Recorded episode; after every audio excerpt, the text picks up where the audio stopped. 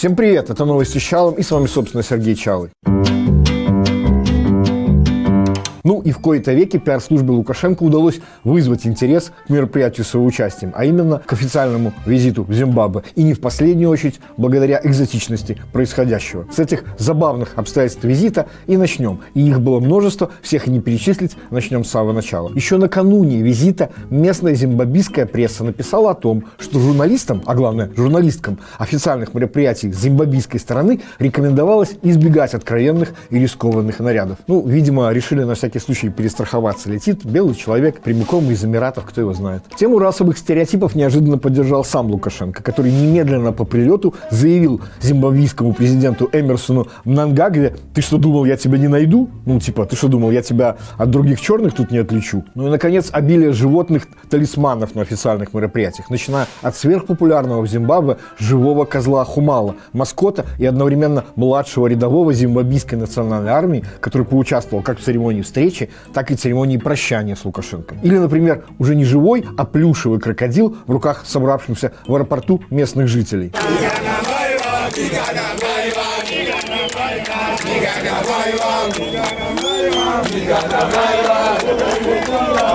Игрушечный крокодил в руках у местных жителей оказался не просто так.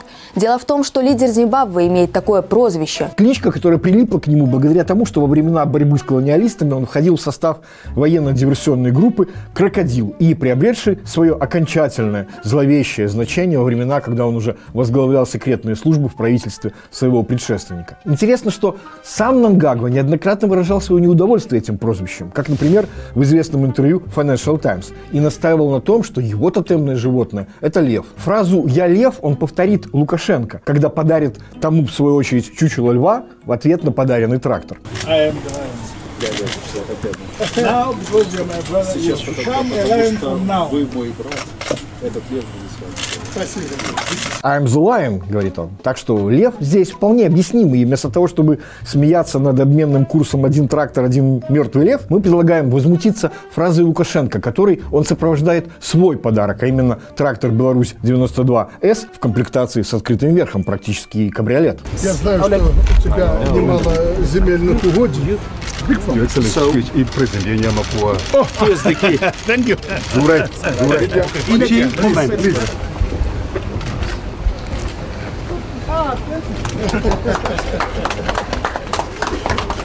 Ну, такой вот подарок от феодала феодалу. У нас же с тобой большие подворья с крепостными. И даже на первый неопытный взгляд очевидно, что как-то трактор выпадает из этой церемонии. Логично было бы получить от Лукашенко в подарок его собственное тотемное животное. Но проблема в том, что не только Лукашенко терпеть не может прилипшую к нему кличку, а и в том еще, что термин этот использовался в Зимбабве, ну и потом уже особенно в Руанде для обозначения своих политических оппонентов. Уже постоянной фишкой визитов Лукашенко стала его очевидная неспособность пройти хоть несколько шагов без монтажной склейки. А теперь уже, судя по всему, подводит не только тело, но и разум. Лукашенко, похоже, так и не сумел выучить имя своего визави. Вот, например, Лукашенко называет его просто своим другом, Вот по инициативе моего друга мы вчера обсуждали вопрос сотрудничества э, Зимбабве, Беларуси и Мозамбика. затем своим другом, президентом Зимбабве, Подчеркну, о чем я сказал на переговорах с моим э, другом, президентом Зимбабве. И вот в этот момент я реально ждал, что Мнангагва возмутится и скажет, я не президент Зимбабве, я президент Мнангагва. Ну и, наконец, уважаемым господином. Благодарю вас, уважаемый господин, за все, что вы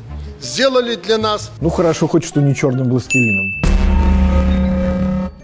К сожалению, содержательная часть визита была гораздо менее оригинальной. Ну, не обошлось без обязательной хлестаковщины. Без Африки мир развиваться не может. Поэтому мы здесь. Это наши друзья. Мы приехали к друзьям. Где бы я ни был в Африке, говорит Лукашенко, которого до этого посетил всего две страны – Египет и Судан. Прежде всего я хочу поблагодарить американцев и весь западный мир за то, что они ввели против нас санкции. В противном случае на этом огромном поле стояли бы не белорусские тракторы и сельхозтехника, американские и немецкие. Так и хочется добавить танки. И вообще, оказывается, это не санкции нас ограничивают, это мы сами себя сдерживаем. Сколько хотели мы продать в этом году э, минеральных удобрений, столько мы и продали. Вот и все санкции. А сегодня еще договорились и в Зимбабве привезем около миллиона тонн, если это нужно будет, различного рода минеральных удобрений. Хотя, конечно, на самом деле причина сокращения экспорта удобрений в два раза – это именно нехватка свободных мощностей в 14 портах, которые Беларусь сейчас использует вместо потерянной Клайпеды. А главное, заметьте, он говорит, в мире мы продаем, а в Зимбабве готовы поставить. И то же самое касательно тракторов для сельского хозяйства, то же самое касательно белазов для месторождения алмазов в Зимбабве. Главный вопрос – это какого черта пытаться хоть что-то продать одной из беднейших стран Африки с огромным внешним долгом, разрушенной денежной системой, со второй в мире долей теневой экономики и первой в Африке величиной коррупции, съедающей примерно половину ВВП, где 90% сельского хозяйства – это subsistent farming, ну то есть практически натуральное хозяйство. И вот Лукашенко сам отвечает на этот вопрос. Зимбабве – это кладовая самых перспективных полезных ископаемых. Мамаша, пойдемте в закрома. И получая сырье э, из Зимбабве, мы будем вместе с вашими специалистами перерабатывать это сырье на предприятиях в Беларуси, таким образом делить соответствующую прибыль. Беларусь уже однажды наступала на эти же самые грабли с Венесуэлой, страной с такой же разрушенной экономикой и с самыми крупными в мире запасами нефти, когда грандиозные совместные проекты закончились тем, что Венесуэла предложила рассчитываться с Беларусью по своим долгам, ну вот буквально металлическими заготовками. Приятно осознавать, что в случае Зимбабве этот опыт учтен, и решили с бартера начать, а не им закончить. Мы также не исключили с президентом э, работу по бартерным э, схемам. И для этого будет создана специальная группа специалистов, которая определит соответствующие э, товары. А дальше Лукашенко выдает длинный спич, доведенный до совершенства, годами повторения перед белорусской аудиторией. И тут я уже поберегу вас и перескажу это все своими словами. Санкции против нас вводят потому, что мы взяли под контроль страну и полезно ископаемые. Причем замечу, что в случае авторитарных режимов под «мы» буквально понимается власть и близкие к ней бизнесмены. И вот вы в Зимбабве не пускаете сюда всякого рода международных проходимцев и жуликов, чтобы они пользовались вашими недрами. Ну, то есть своих дружественных проходимцев и жуликов пускать можно. Поэтому расслабляться нельзя, а враг не дремлет. Впереди у вас тяжелейший момент, говорит он. Выборы всех уровней. Я, говорит, из своего опыта это знаем. Ну, и мы тоже из своего опыта знаем, что рутинная процедура для нормальных стран, для Беларуси это всегда чрезвычайщина. Это не граждане хотят сменить власть, это враги хотят раскачать, наклонить, поставить на колени и посеять смуту. Но власть отдавать ни в коем случае нельзя. Так, говорит Лукашенко, и объясните своему народу. Будьте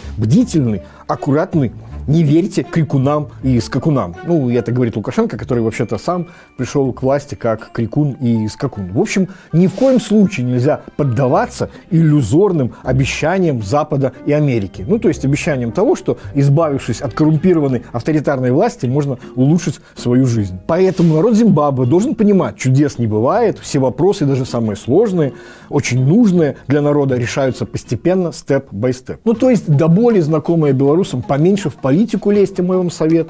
Каждый должен на своем рабочем месте, а я буду в это время на своем рабочем месте. Только так сохраним суверенитет и независимость и не попадем под колониальный гнет. Ну, то есть под суверенитетом и независимостью понимается именно несменяемая авторитарная власть, где коррумпированная верхушка контролирует страну и ее ресурсы. И не пытайтесь своими санкциями нарушить наше право на наше беззаконие внутри нашей страны. Это было краткое изложение идеологии белорусской государственности и роли в ней небезызвестного Александра Лукашенко. И вот эта триада – авторитаризм, коррупция, природное богатство, независимо от размеров этих самых богатств, вернейший рецепт ресурсного проклятия и ловушки бедности. И напротив, богатейшими являются страны, в которых работают права и свободы. Как экономические, например, право собственности, так и политические. Право свободно менять себе власть.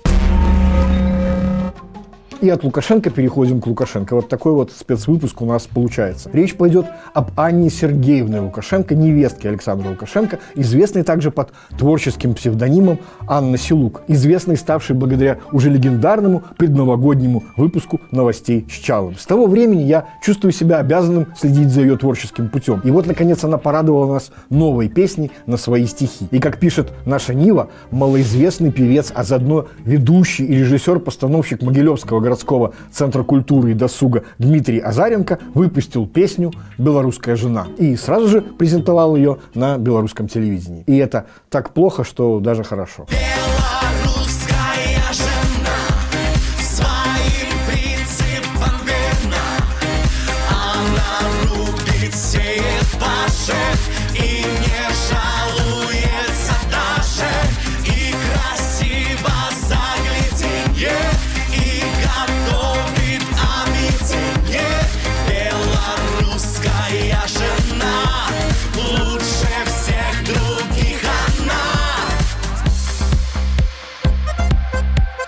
И это уже не первая попытка Анны Силук отойти от явно набившей ей оскомину жанра ультрапатриотических песен, полных гражданского пафоса, и сделать что-то для себя, для души. Ну, как, например, гимн мещанства «А я живу красиво» в исполнении Зинаиды Фурор, или как, например, задолбавший всех Бульба Дэнс, эдакий один большой национальный стереотип белоруса, перестающий себя контролировать при контакте с картошкой. Ну а теперь вот белорусская жена. Еще один большой, на этот раз гендерный стереотип, еще и женского авторства, где белорусская жена делает все и безропотно. В доме лад порядок сытно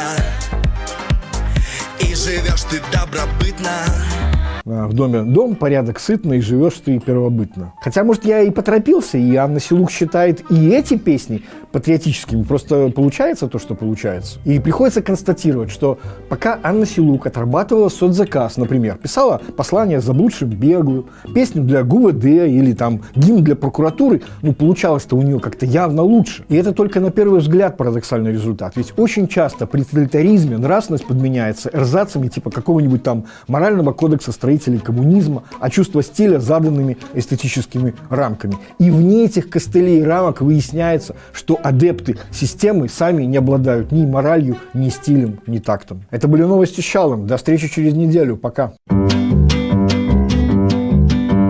в заключение рубрики о прекрасном. Права была пропаганда, когда говорила о том, что источник всего этого ЛГБТ находится в богомерзких Соединенных Штатах Америки. А еще точнее, в Йосемитском национальном парке. Нашей редакции стали известны точные координаты этого места, где можно припасть к этому живительному и радужному источнику.